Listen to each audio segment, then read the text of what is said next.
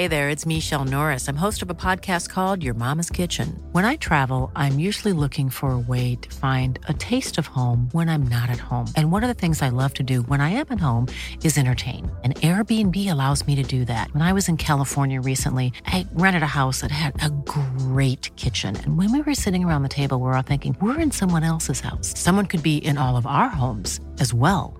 If you have a home, but you're not always at home, you have an Airbnb. Your home might be worth more than you think. Find out how much at airbnb.com/slash host.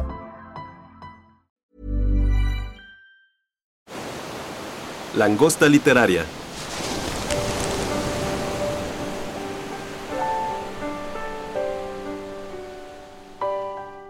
Hola a todos, bienvenidos a un episodio nuevo del podcast de La Langosta Literaria, un espacio para la literatura.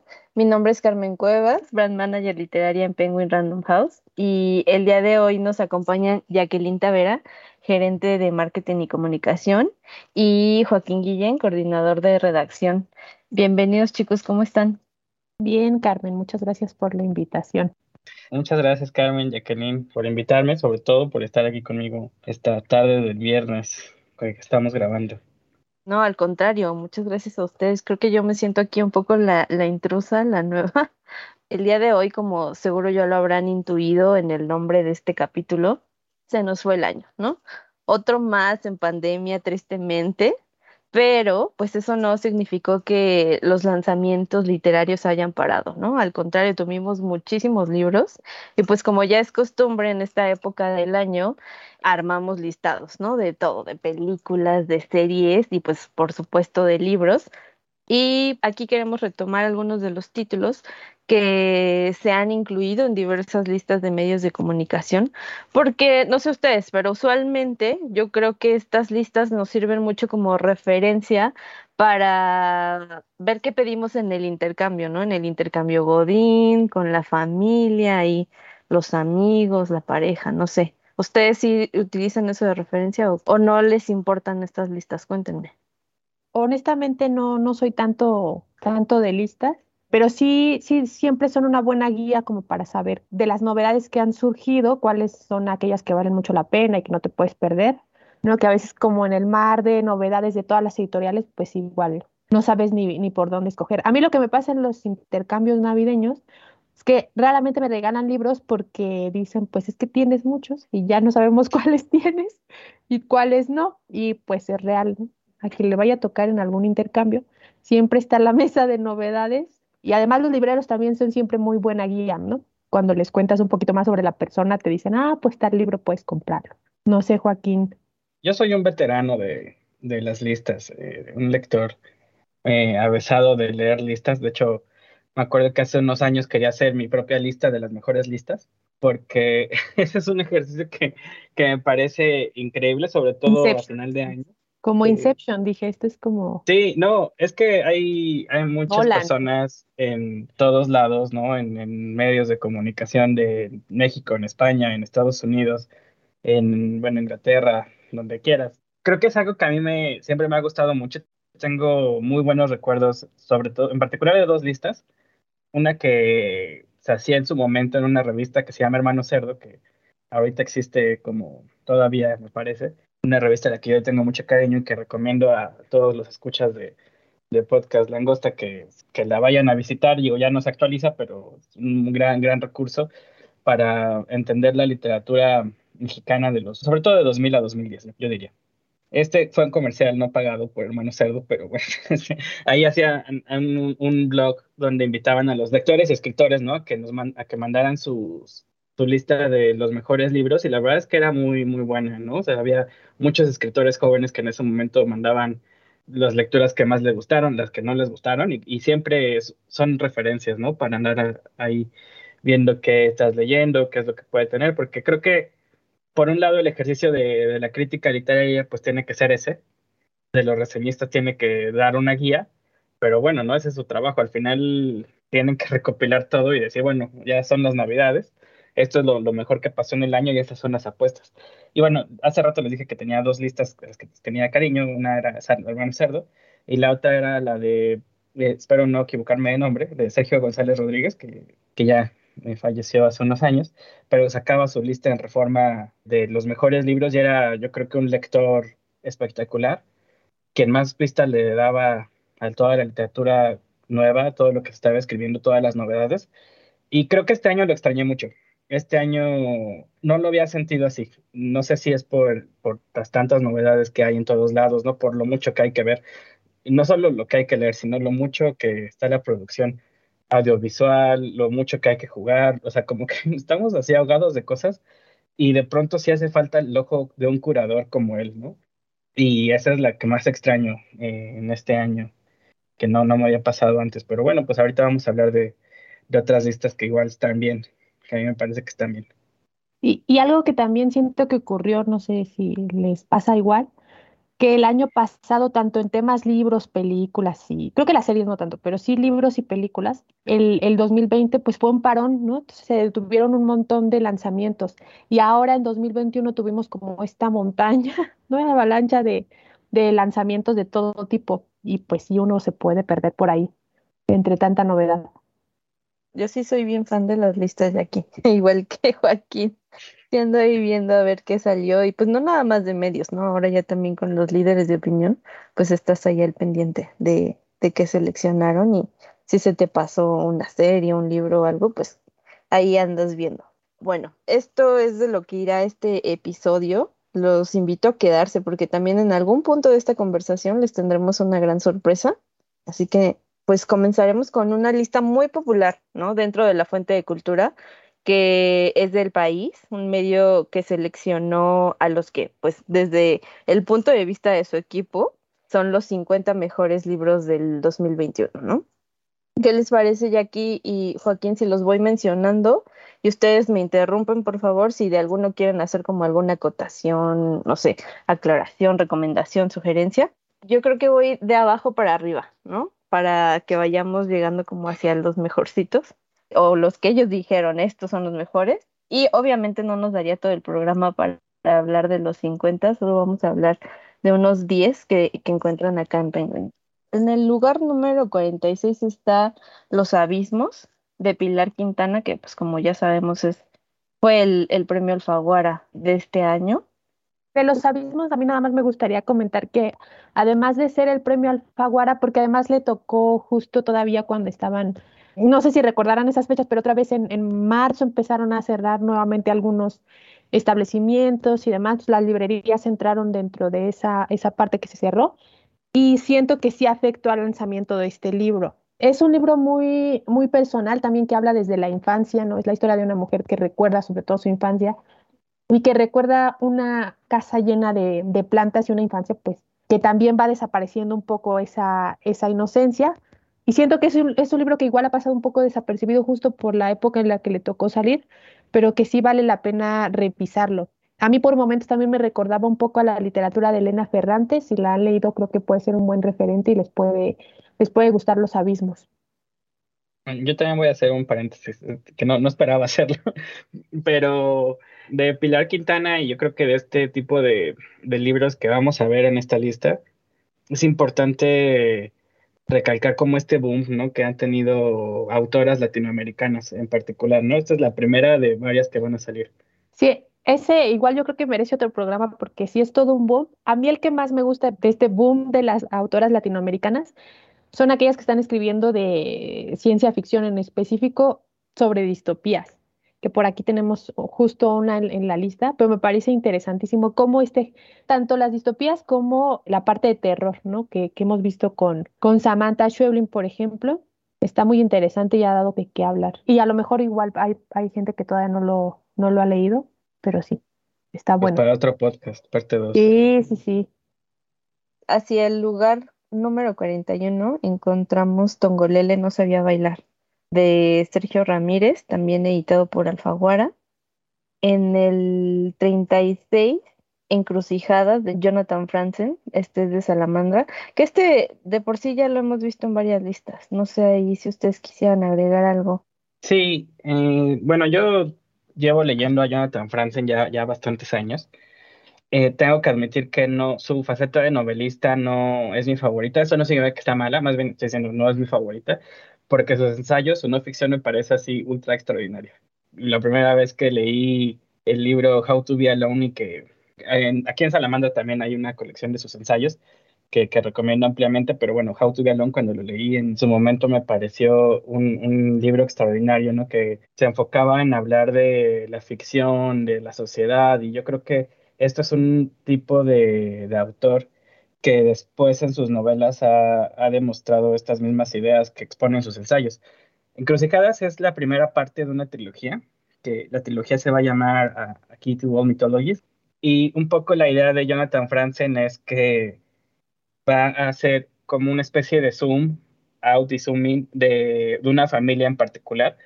Empieza en la década de los 70 en Estados Unidos y planea terminarla en la década de, bueno, en este año, 2020, 2021, que fue cuando él terminó de escribir su novela.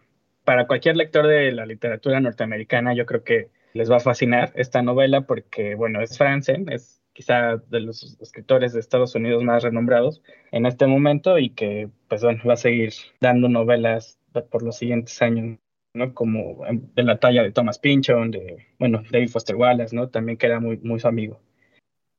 En el 16 está Mugre Rosa de Fernanda Trías y este seguro Jackie quiere hablar porque ya nos está ahí medio spoileando un poquito la lista.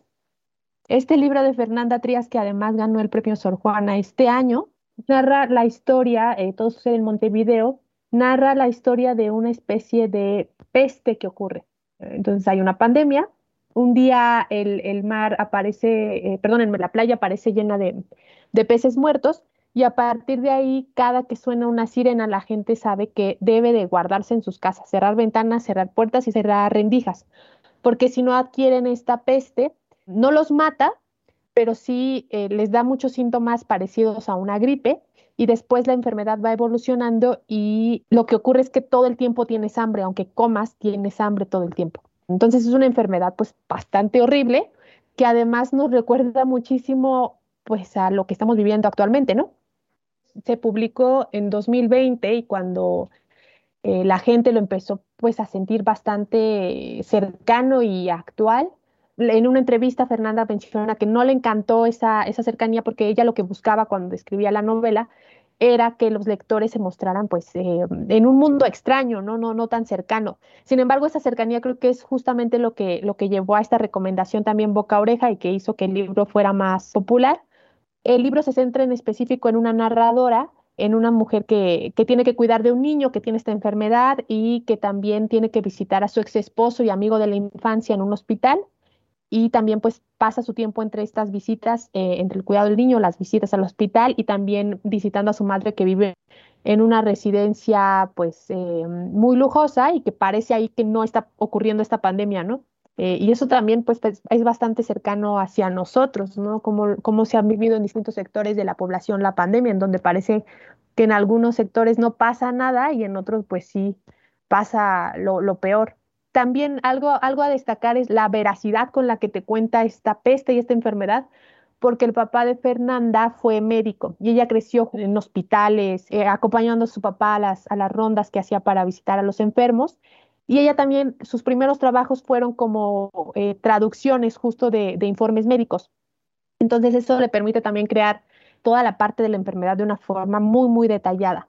Es una obra buenísima, es una obra que justamente pues es como en esta categoría de, distopía, que ella buscaba entrar a distopía y que además da para un debate interesante en si seguimos considerando estas novelas de pandemias como, como distopías o cómo las vamos a clasificar ahora, pero es un librazo y vale mucho la pena. Y justo de lo que hablaba Joaquín también, de este boom de autoras latinoamericanas que están escribiendo grandes obras, pues también es una joya y un, gran representante de este nuevo boom.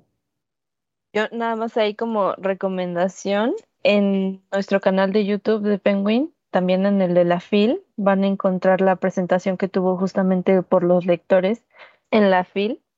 Y ella cuenta mucho esto que nos mm, detallaba Jackie. Le preguntaban, por ejemplo, cómo es que se adentró en la enfermedad, porque la enfermedad que tiene el niño nos dice que sí es un síndrome que existe, es real Y ahí ella cuenta que pues ella mucho tiempo vivió en hospitales por su papá, la profesión de su papá, y como ella también al principio trabajaba pues traduciendo material médico.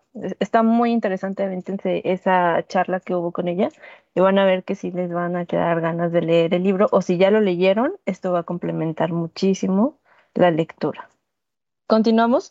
En el número 14 está Guaco Retrato de Gabriela Wiener, que es un libro también que he visto en varias listas.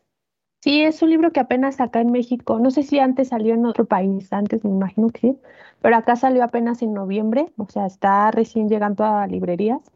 Sí, está sonando ya con un montón de fuerza.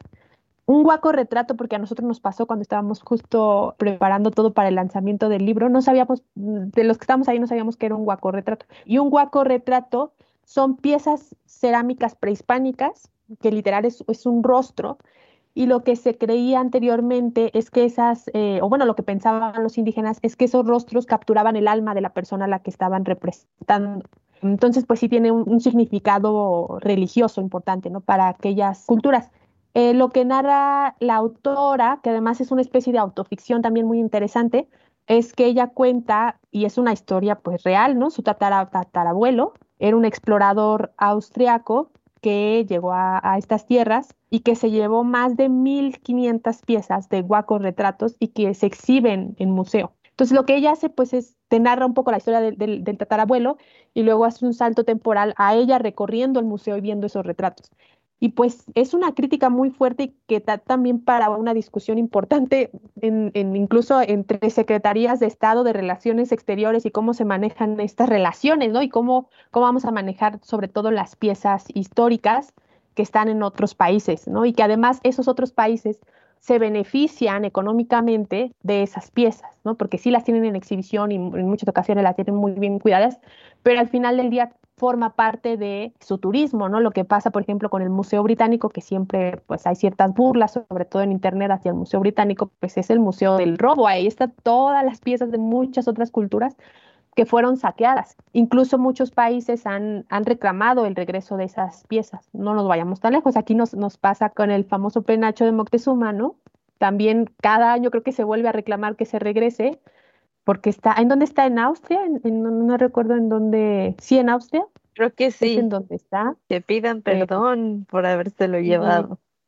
Entonces, pues sí, también es como todo un rollo, o sea, sí es interesante y creo que la autora lo hace muy, muy bien, porque además sí es, creo que bastante fuerte hablar de tu antepasado de esa forma, ¿no? Y decir, bueno, pues es, para mí este es un, un ladrón, este se llevó algo que pertenecía a otras personas. Y además esas la verdad es que esos saqueos no fueron, eh, no fue voy, topo y me lo llevo ya, fueron matanzas, ¿no? Están en, en medio de matanzas.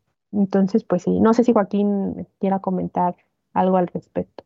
Eh, decirle a la gente que me lo quiera regalar y que estoy totalmente dispuesto a que, a que me lo manden, porque la verdad es que me parece muy interesante y es un libro que, por lo que dice Jacqueline, es estos libros que se inscriben en la tradición como crítica como en la temática, más bien más que en una tradición estilística, en la temática de vamos a examinar a mi familia, vamos a examinar a mi abuelo, y, de los cuales hay, hay, varios libros, ¿no? Aquí en, en Penguin Random House, novelas que en la tradición como Mi abuelo y el dictador, que son, pues sí, como esos exámenes críticos sobre su familia y sobre lo que puede hacer y cómo los, a las personas que escriben estas novelas, que a veces son pues autoficciones, ¿no? Porque hay un referente muy claro, ¿no? De, quién está escribiendo, sobre quién están escribiendo, lo impactante que puede ser, ¿no? Para su trabajo literario, digámoslo. Y bueno, eso por un lado, y por otro, estos, otro de estos libros, ¿no? De estas autoras latinoamericanas que están muy fuertes en este año particularmente. Si no mal recuerdo, de hecho, no, el tatarabuelo, tatara tatarabuelo, no solo saqueó huacos retratos, o sea, la investigación del autor es tan grande que sí llegó como a descubrir que se llevó a una persona, o sea, un chico creo que lo compró para llevárselo, pero bueno, ahí, ahí lean el libro, la verdad está muy, muy interesante. Ah, y luego tenemos en el número 11, No Cosas, que la verdad es un libro muy, muy, muy contemporáneo. Está a cargo de Byung-Chul Han, que es conocido como, o es considerado el filósofo vivo más leído del mundo, ¿no? No cosas, así como su nombre lo dice, e, el autor dice que estamos en el mundo de las no cosas. Nos dice cómo las cosas palpables, lo tangible, pues, está pasando a un segundo plano. Hoy lo que tiene pues mayor relevancia pues son las cosas que están dentro de un dispositivo móvil. Nos dice por ahí que ya no habitamos tal cual la Tierra, o sea, exploramos la Tierra a través del GPS y en Google Earth, ¿no? Y ya no volteamos a ver al cielo, ya volteamos a ver la nube en nuestros celulares. O ya no buscamos una pareja normalmente, sino entras a Tinder o estas aplicaciones para conseguir pareja. Entonces, el autor destaca mucho cómo esta transición ha modificado nuestra percepción y pues nuestra relación con el mundo, ¿no? Es, es un, análisis muy interesante e incluso hasta un poco nostálgico de que defiende pues esta magia, ¿no? En las cosas que nos hace pensar como en toda esta sobreexplotación de información en la que vivimos y estamos sumergidos hoy en día.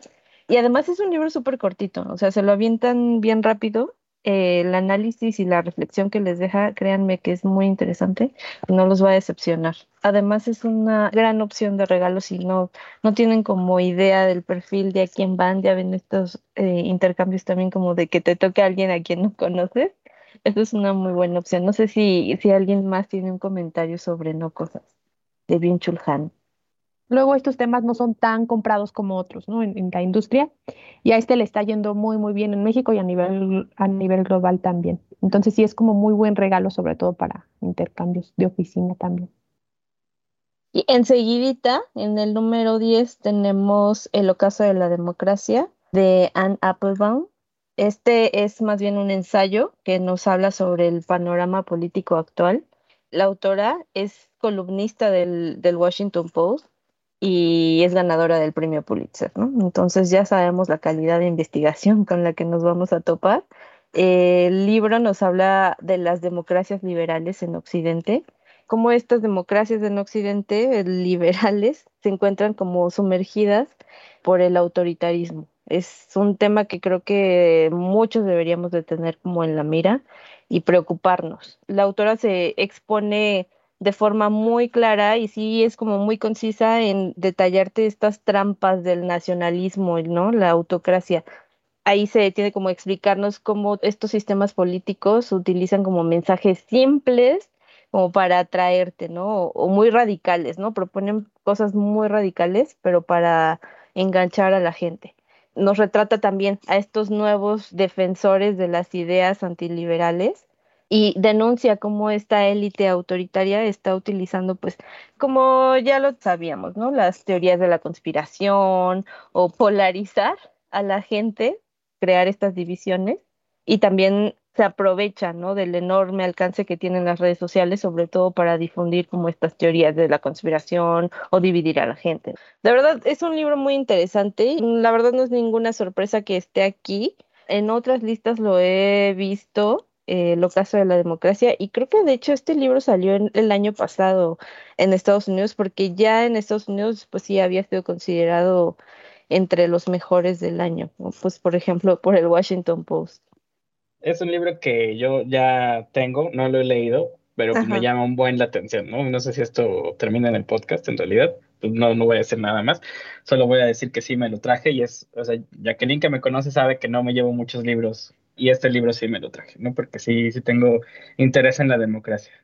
Sí vale mucho la pena. Es para aquellos que son como más interesados en los ensayos y análisis políticos, pero muy desmenuzados. No vas a terminar en un libro muy teórico o algo así.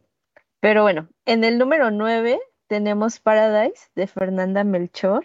Este libro salió este año editado por Literatura Random House qué año, ¿no? Como que yo cuando me dicen que Paradise salió este año se me vuelve la cabeza porque yo pienso que ya tiene bastante tiempo. Creo que es un libro que vale mucho la pena que hablemos, que, que la gente hable. También no sé si pasó lo mismo, Jacqueline, que estás diciendo, ¿no? Como que a veces eh, en la conversación, en esta como rapidez de las cosas, en la virtualidad, se nos van lo mucho que importa una autora como Fernanda Melchor, ¿no? Porque creo que eso es algo que vale mucho la pena recalcar. Fernanda Melchor, yo creo que desde que yo empecé a leerla con, creo que el que leí fue Aquí no es Miami, después salió Falsa Liebre, no, no estoy muy seguro de cuál salió cuál, pero no salieron aquí en Penguin Random House. Después salió Temporada de Huracanes y creo que ese fue el libro que la explotó, que la llevó, ¿no? O sea, fue, creo que el libro salió en 2016 o en 2017, ustedes sabrán mejor. Yo no había leído Temporada de Huracanes durante ese año, pero bueno, ¿no? O sea, creo que fue un libro que, que explotó, que llevó a Fernanda Melchor, a quienes ya la conocíamos, que quienes ya sabíamos que, el talento que tenía y, y lo muy buena escritora que es, la, la llevó. O sea, yo sin leer ese libro en aquel momento me pareció una obviedad de que eso era lo que iba a pasar, ¿no? Porque llevó traducciones, premios internacionales y así. Paradise fue la siguiente novela, ¿no? Que yo creo que es una novela que el autor ha admitido en entrevistas que es muy difícil de escribir justo por esto, ¿no? Porque tuvo una presión enorme de que de pronto premios, crítica, que la admiraban y como que esperaban su siguiente paso. Y fue, ella lo, ha dicho en entrevistas, lo pueden ver en, YouTube, está la presentación que tuvo Paradise en, en la FIL Guadalajara de este año. Y ahí lo dice, o sea, creo que un ejemplar raro, ¿no? De, cómo puedes darle continuidad a una obra de la cual se esperaba mucho y como darle una especie de vuelta de tuerca, ¿no? De decir, pues son dos cosas diferentes. Aún así son novelas muy similares. Quienes no hayan leído Paradise, es una novela muy breve que pueden leer en sus vacaciones podrán leerla en unos tres o cuatro días. Y si ya conocen temporada de huracanes, saben el estilo al que se enfrentan. Y si no, pues espérense un estilo que recuerda tanto a Rulfo como a Faulkner, como a José Agustín, como ese, o sea, son un montón de autores que parecen disímiles, pero, pero pues se habla como mucho de, no sé, aunque la obra sucede en Veracruz como también en temporada de huracanes, no es exactamente desértico, pero hay algo ultra seco, ¿no? En el lenguaje y en sus parrafotes también, ¿no? Como hay una especie de que hay mucho espacio, pero al mismo tiempo estás encerrado, ¿no? Porque incluso visualmente mientras lees la novela, como que sigues y avanzas páginas y es como que no se acaba, ¿no? No hay un párrafo. Y eso es muy, muy valioso, ¿no? Como estilísticamente me parece una gran autora y bueno, también la, la anécdota o como el, la trama, ¿no? De la novela, que son dos personas, Franco y Polo, que están trabajando, bueno, uno de ellos trabaja en, en este fraccionamiento que se llama Paradise y están obsesionados con ver a una de las vecinas del departamento, ¿no? Porque ellos pertenecen a una clase más baja, social, y están como viendo sus carros, sus casas y demás. Y estilísticamente, pues me parece grandioso. Creo que, bueno, aquí, aquí voy a dejar esto para que la sigan leyendo. Ya, vamos casi cerrando con la, con la lista del país. Ya en los últimos dos tenemos en cuarto lugar Volver la vista atrás de Juan Gabriel Vázquez, que este libro seguramente se habrán enterado que fue ganador de la Bienal de Novela Vargas Llosa en 2021. Y en tercer lugar tenemos Thomas Nevinson de Javier Marías, este de Alfaguara.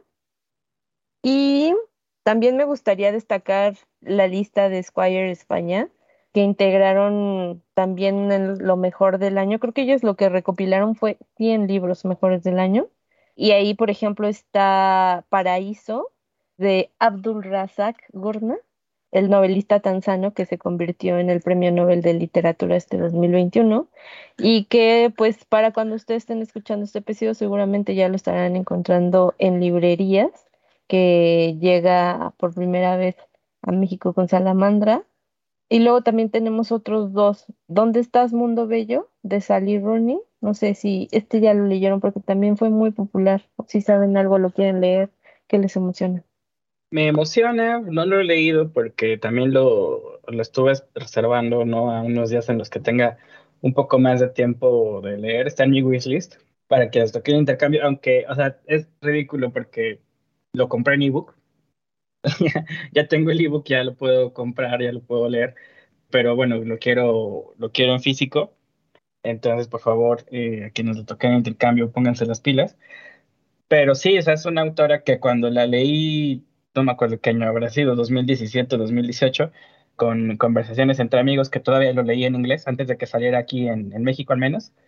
Y bueno, o sea, es una autora también como Fernanda Melchor, ¿no? Como que explotó así en su país, en Irlanda, quienes han escuchado podcast donde salgo, yo he confesado mi anglofilia, entonces tenía muchas ganas de leer de qué se trataba, conversaciones entre amigos y, o sea, decir que me cambió mi concepción del amor y la vida creo que es poco. Entonces, me fascinó en su momento.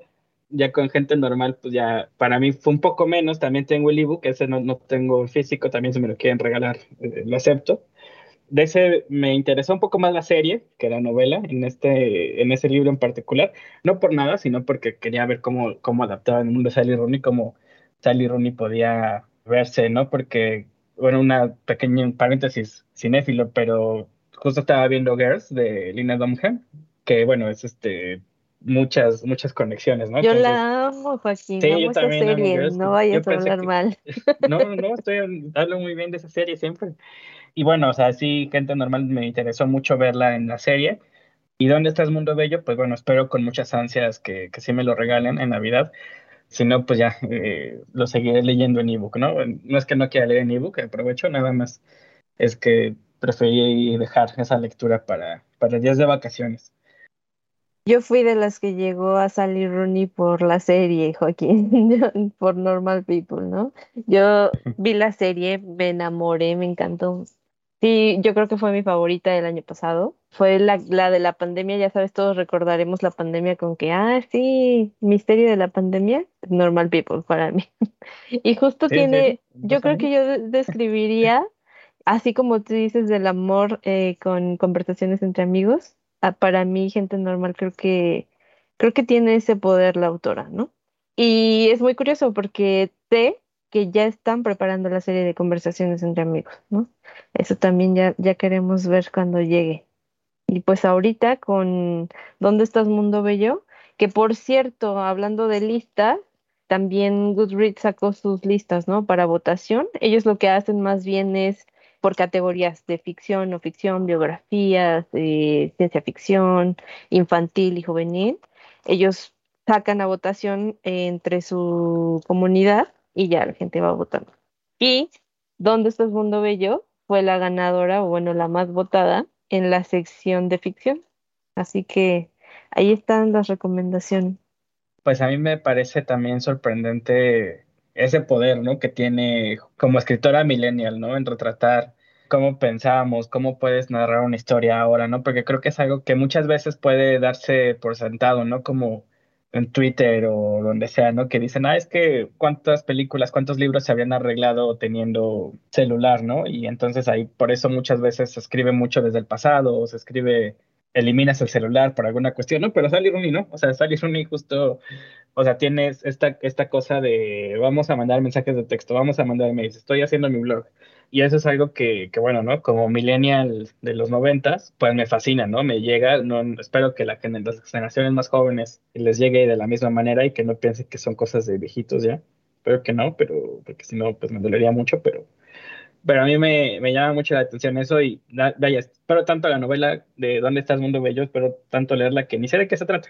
La compré, está, ahí está en ebook, eh, sé que existe, o sea, no, el libro físico lo he visto, ni siquiera, o sea, no me tiene que vender la historia a mí Sally Rooney, ¿no? Para, para querer leerlo, ¿no? Estoy completamente seguro de que va a ser un, un éxito en mi vida, al menos. Pues ahí está, confiamos en, en la palabra de Joaquín. Otro que está en la lista de Squire es sobre el duelo. Y ese justo me, ya decía yo, ¿dónde está sobre el duelo? Y es es un libro de Chimamanda, que a quien seguramente identifican por este de Todos deberíamos ser feministas.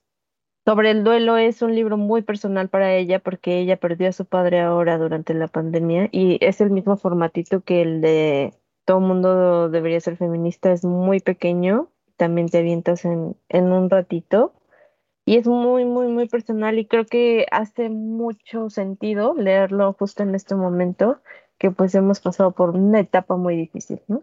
Creo que debería estar ahí en la, la wishlist para el intercambio, ya me diste idea.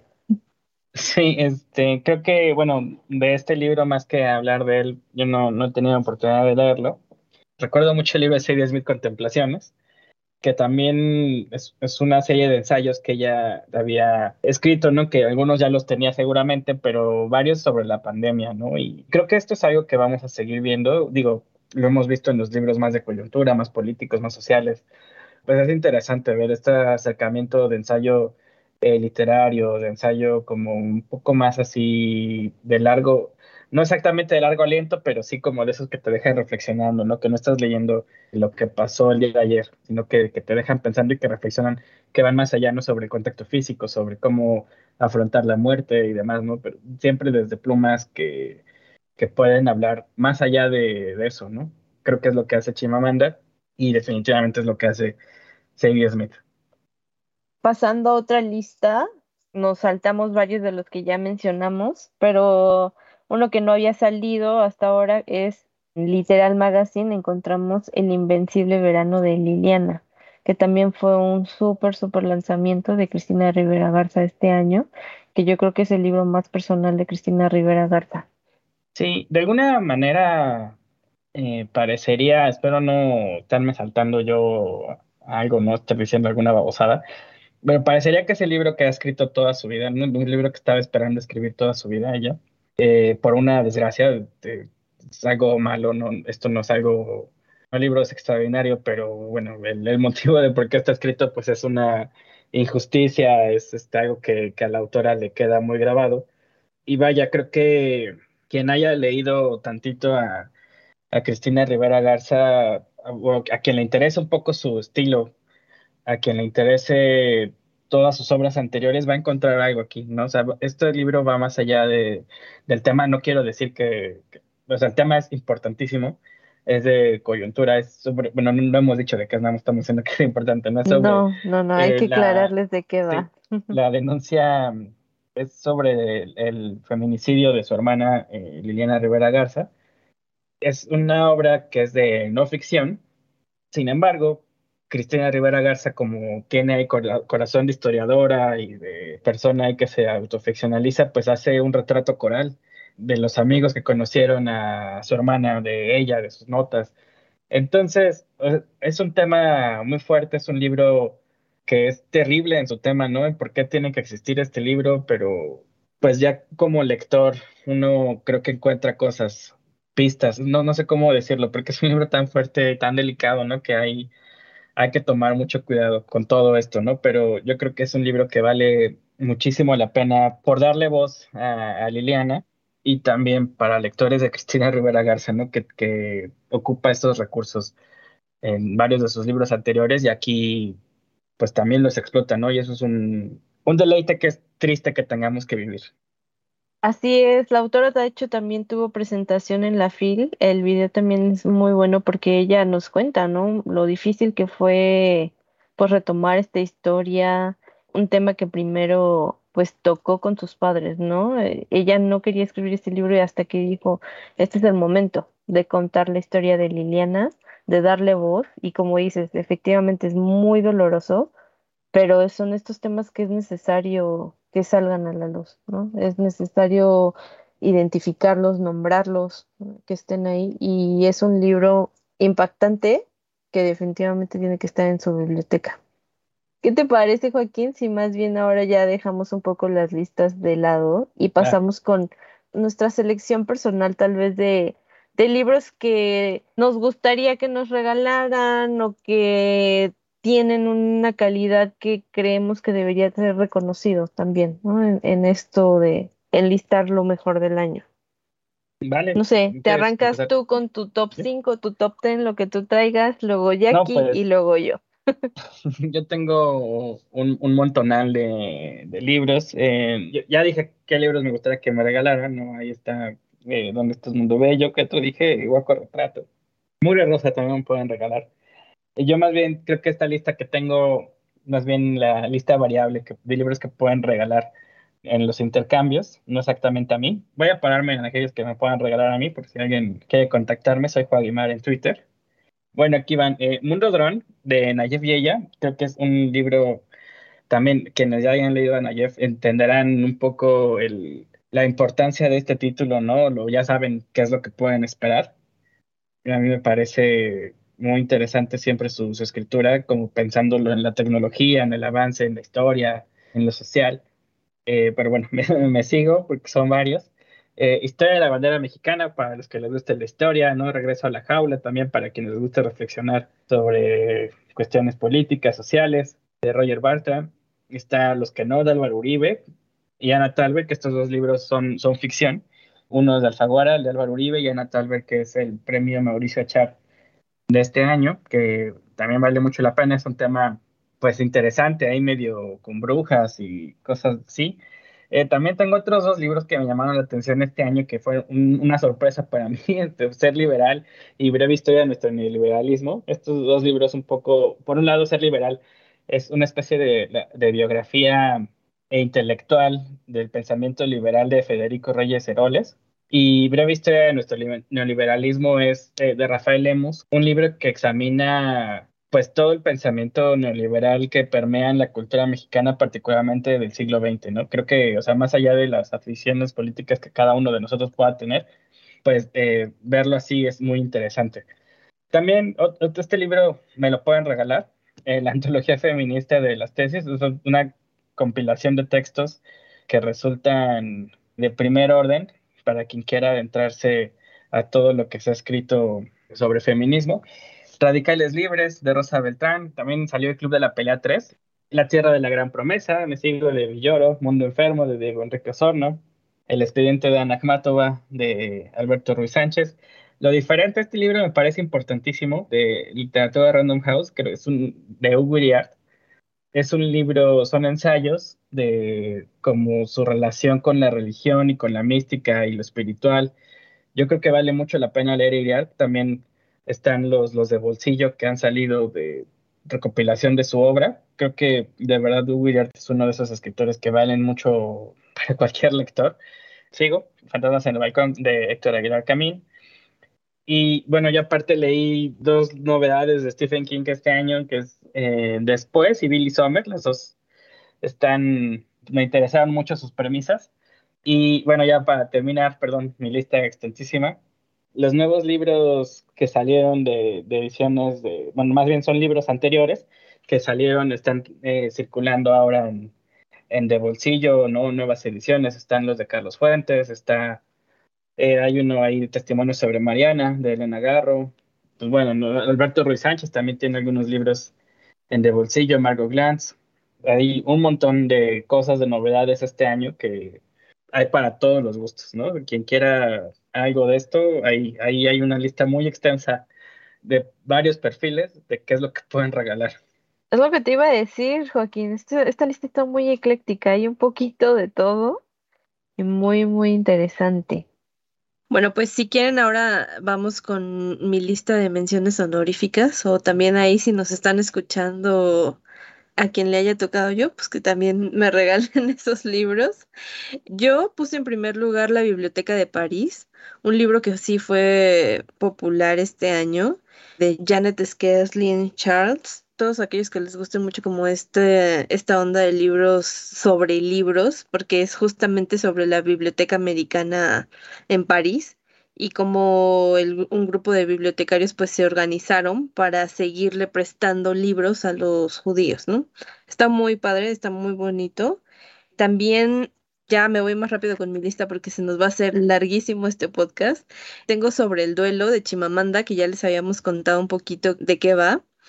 Niebla Ardiente de Laura Baeza, ese es uno de nuestros grandes lanzamientos de, del año en cuanto a autoras mexicanas se refieren, ¿no?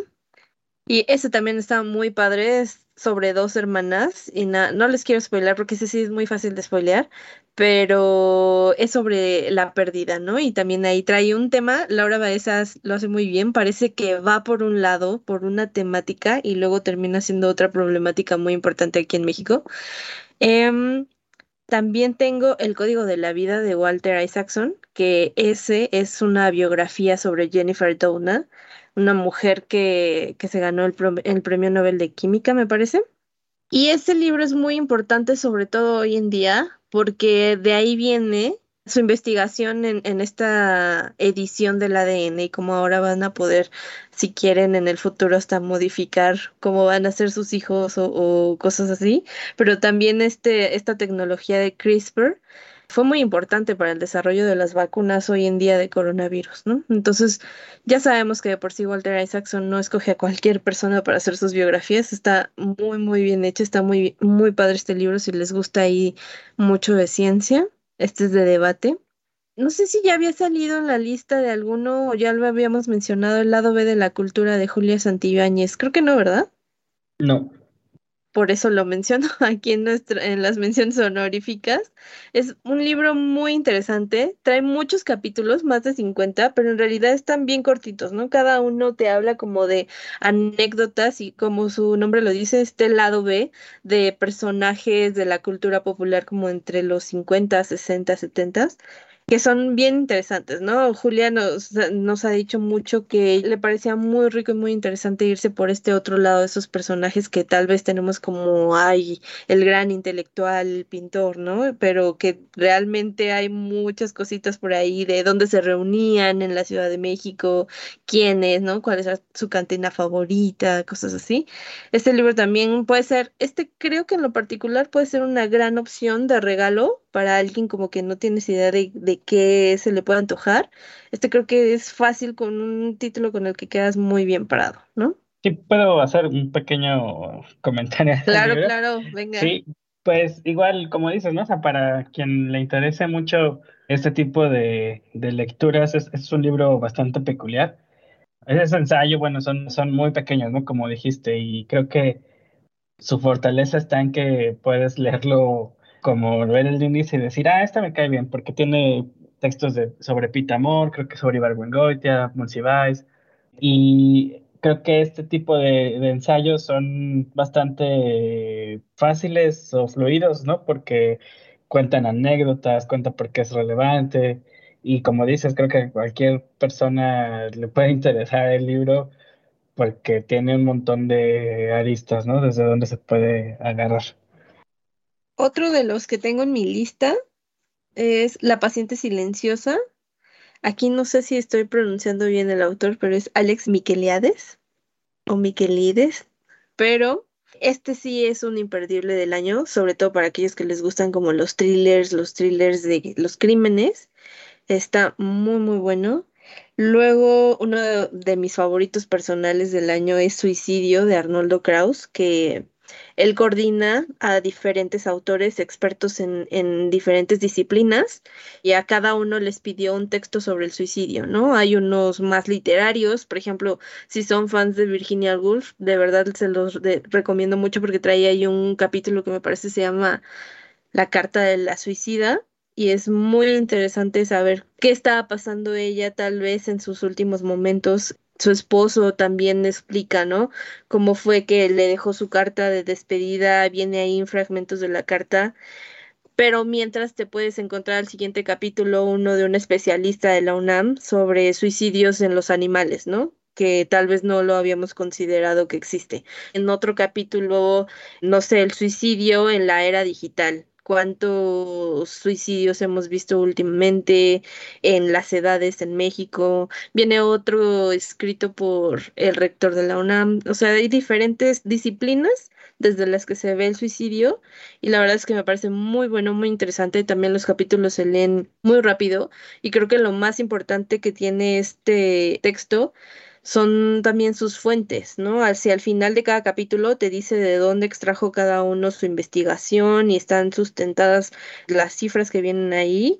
Y está muy ameno. La verdad es que es un tema que tal vez no hemos tocado mucho, pero seguramente les llamará la atención algún datito, ¿no? De verdad cada capítulo tiene muchas cosas que, que te puede decir algo que no sabía sobre el suicidio. Por ejemplo, ya me acordé, hay otro sobre la diferencia entre la eutanasia y el suicidio asistido, que también son cifras que dices, wow, ¿no? Todo esto aquí analizado también desde México.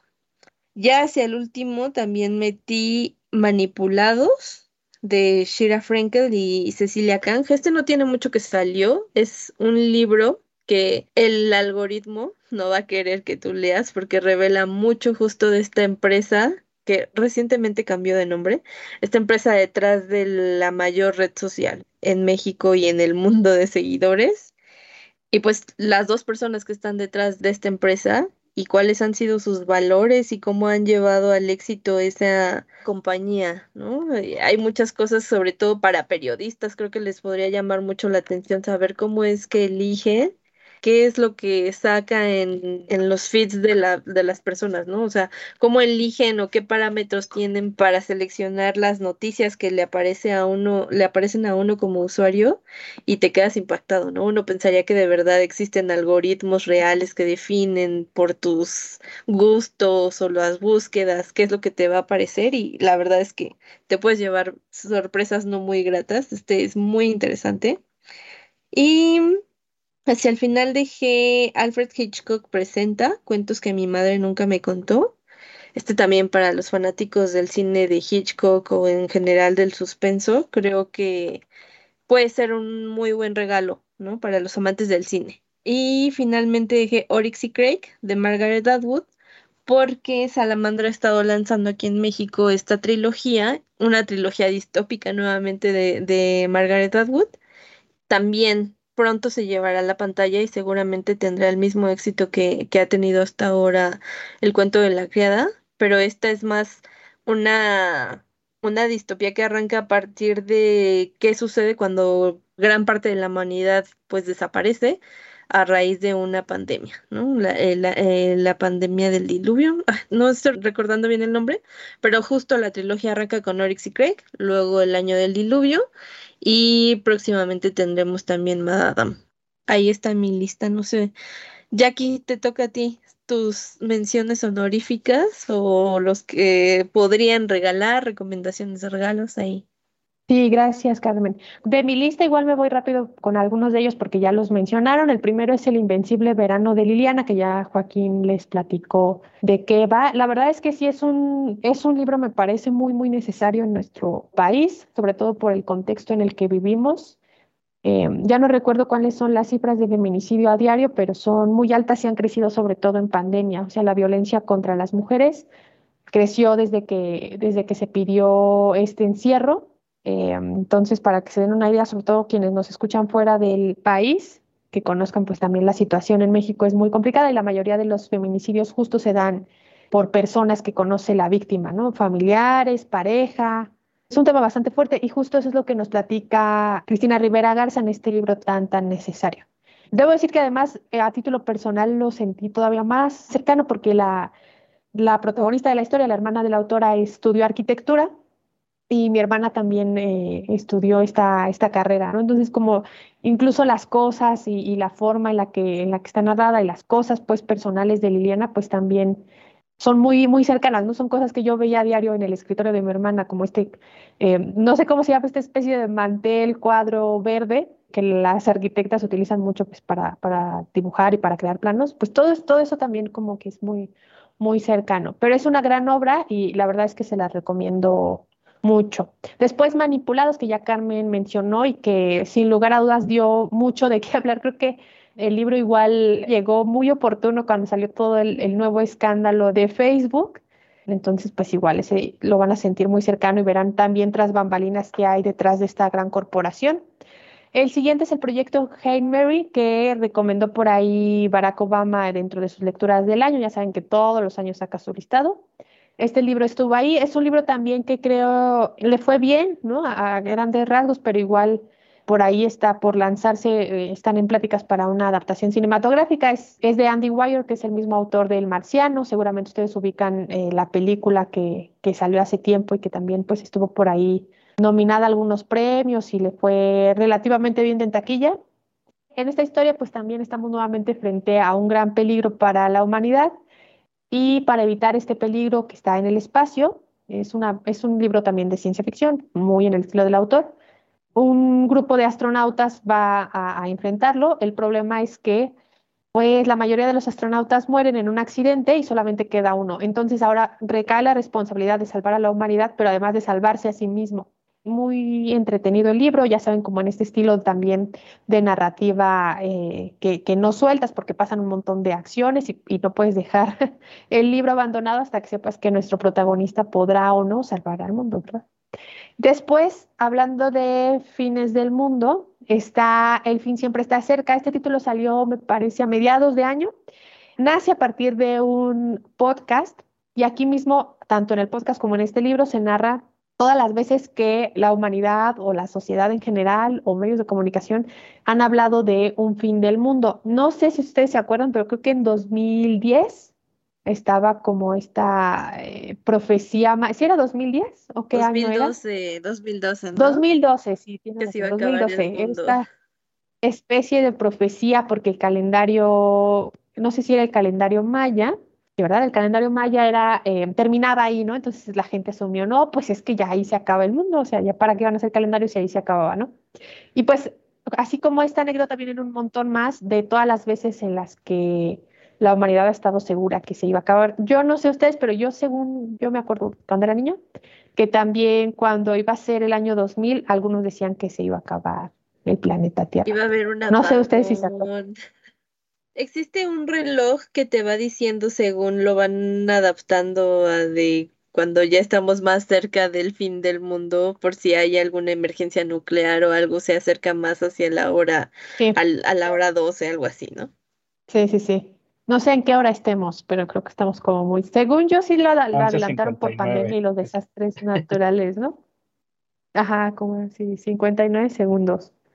No, no sé, no sé en cuánto, pero sí pues siempre estamos muy cerca. Entonces, por eso sí, el, título además muy bueno, el fin siempre está cerca y es muy entretenido, la verdad. Eh, puede ser un muy, muy buen regalo. Luego está otro que también poquito a poquito creo que de boca a oreja se hizo la recomendación de este título que se llama 6.4. Es un título que salió bajo el sello Salamandra, es un thriller, pero es un thriller bastante distinto a lo que conocemos normalmente como thriller y muy en la tradición japonesa de poco a poco, todo se va cocinando lentamente, pero va, va avanzando seguro. Aquí nos narra la historia de Yoshinobu Mikami. Él y su esposa perdieron a su hija cuando ella era muy joven. Literal, está desaparecida la, la joven y ellos son convocados a identificar un cuerpo, porque después pues, de cierto tiempo creen que la niña murió. Sin embargo, cuando llegan a reconocer el cuerpo, este no es el de su hija, y ellos están muy reticentes a creer que, que la niña murió. Y entonces tampoco cooperan del todo con la investigación, ¿no? Por ejemplo, no dan información que permita a los investigadores utilizar las huellas digitales, por ejemplo, o el historial dental, porque de una forma inconsciente están tratando de evitar lo que, no, lo que podría ocurrir, que es pues, que, descubran que, su hija murió. Similar a, y a la, a la, par de esto, nuestro protagonista es también el jefe de prensa de la brigada de, de investigación en Japón y tiene el que eh, dar la cara frente a un nuevo caso que se reabrió sobre una niña también que falleció. Entonces, pues también esta historia pues que es bastante similar a la suya, lo lleva a replantearse pues igual cómo fue la investigación y sobre todo, y eso creo que es muy interesante porque no recuerdo haberlo visto en mucho en, los thrillers, es esta relación entre la prensa y la investigación y esta delgada línea entre el, entre el morbo del amarillismo ¿no? de, la, de la prensa y lo que puede ser la investigación y hasta qué punto tú puedes dar información como parte de la investigación que realmente te pueda servir y hasta qué punto también está el morbo, ¿no? O sea, qué tanto le interesa al, público saber cómo están los cuerpos, por ejemplo, ¿no? A mí me parece muy interesante esta perspectiva que da el, autor. El autor es bastante reconocido en Japón. Acá, desafortunadamente, creo que no se le había leído tanto, excepto con esta novela. Es una novela larguísima, tiene más de 670 páginas. Em, y nuevamente les digo, sí se va cocinando como a fuego lento, no es un thriller em, tradicional, ¿no? En el que cada capítulo pasa una escena de acción, pero sí es muy bueno en, en, la forma en la que narra y lo que nos narra, y también desde la perspectiva, desde la perspectiva de Mikami, y eso también nos permite profundizar mucho en un personaje muy, muy interesante, ¿no? Que ha estado como en esos dos mundos, y por ahí se ha movido igual, con mucha fuerza. El siguiente que tengo en la lista es Y al polvo regresaremos, este es un título mexicano también, pues si son, sobre todo este creo que es un gran regalo para, por ejemplo, para abuelitas o para quienes ven el pasado con ojos, con ojos de nostalgia. Esta es una historia, imagínensela en una película de, Pedro Infante. Eh, justo narra la historia previa y después de la, de la revolución de una familia.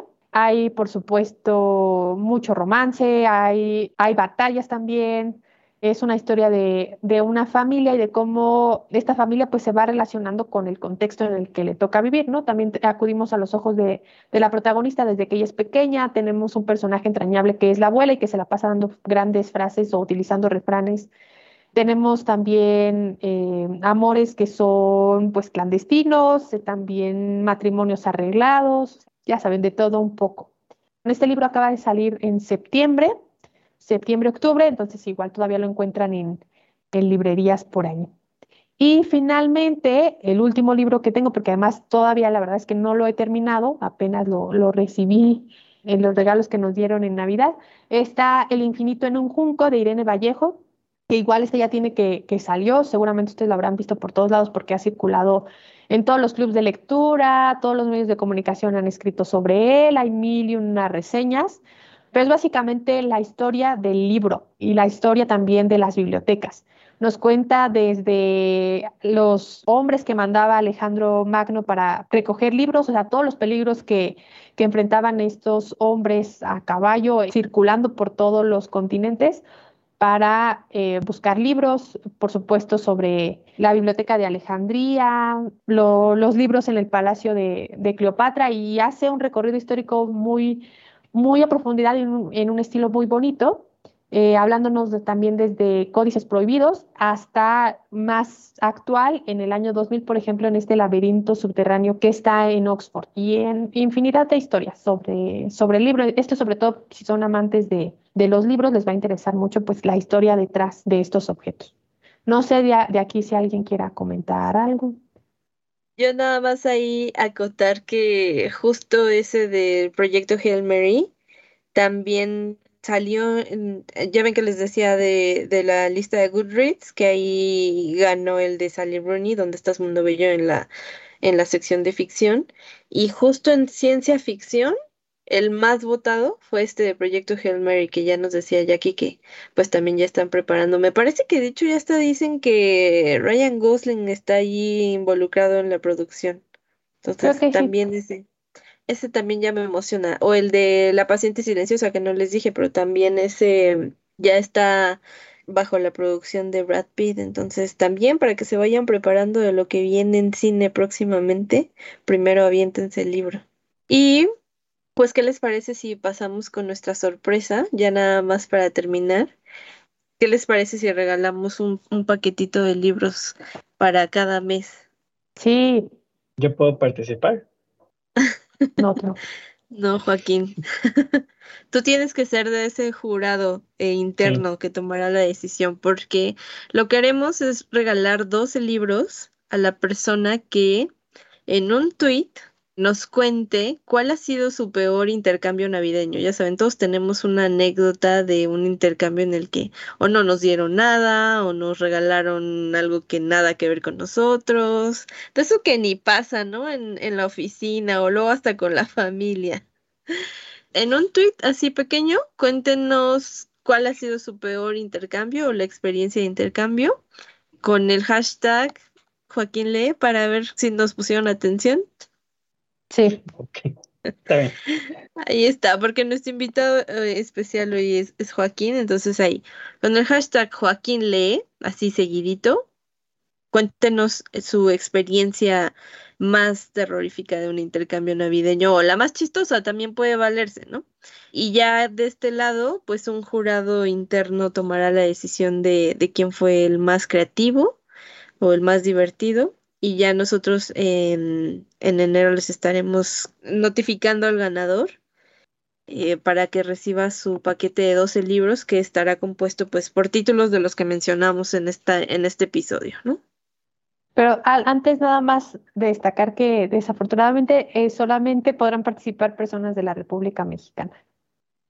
Y como ya estamos con los listados de, fin de año, pues también queremos aprovechar para contarles. Obviamente nosotros también nos subimos a la tendencia de hacer nuestro Spotify Wrapped y vimos ahí cómo nos fue con el podcast y hay un par de datitos que quisiéramos compartir con ustedes porque pues es gracias a ustedes que llegamos a cumplir como muchas de esas metas. No sé, ahí Jackie que nos cuente un poquito más de cómo nos fue en Langosta Literaria en Spotify Wrapped.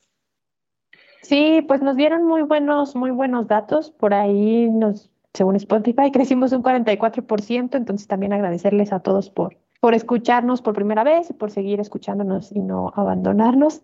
Y dos datos que se nos hicieron muy bonitos y que queríamos también compartir con ustedes es que, por ejemplo, 26 personas pasaron el día de su cumpleaños escuchando el podcast. Entonces, pues muchas felicidades por ahí si alguien escucha este podcast en, en su cumpleaños. Y también 41 personas dieron la bienvenida al año nuevo escuchándonos. Entonces, pues también por ahí feliz año nuevo si, si nos escuchan nuevamente ahora en, en 2022. Pero son datos muy bonitos, entonces solo agradecerles igual el de habernos escuchado en este año, eh, sobre todo porque pues igual seguimos todavía en, en estas plataformas y no estamos todavía en la cabina, entonces muchas gracias por escuchar. Pues sí, les agradecemos muchísimo. A ver que repitan este año también la tradición, ¿no? Y que empiecen el año, el 2022, pues con este capitulito de Langosta Literaria. Pero que nos manden un mensaje para saber y felicitarlos, ¿no? Desde las redes de Langosta.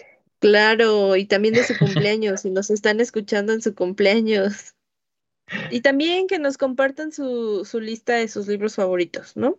¿Cuál creen que faltó? ¿Cuál deberíamos estar leyendo? Ahí compártanos ustedes también sus listas de favoritos y, las estaremos retuiteando. Que a ver si el siguiente año hacemos un intercambio de, libros con, con, todo el público. Complicado de organizar, pero bueno. Tenemos un año para hacerlo. Pues bueno, Jackie, Joaquín, muchísimas gracias por estar en un episodio más, el último de este 2021 en Langosta Literaria. Y pues a nosotros no nos queda más que agradecerles por estar con nosotros y desearles una feliz Navidad, si, si todavía nos alcanzan a escuchar antes de la Navidad, y feliz año nuevo para aquellos que estén a las 12 en punto escuchándonos. Y pues nos vemos en 2022 con más capítulos de Langosta Literaria. Muchas gracias.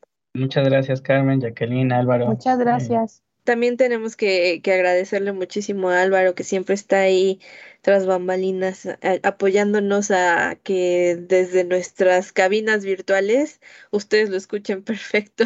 Y a Yobat también, que este año empezó también a colaborar con nosotros en la edición de los podcasts. Igual, muchas gracias. Búscanos en nuestras redes sociales, Twitter, arroba langosta-lit, Instagram y Facebook, Langosta Literaria, y en YouTube, Me Gusta Leer México.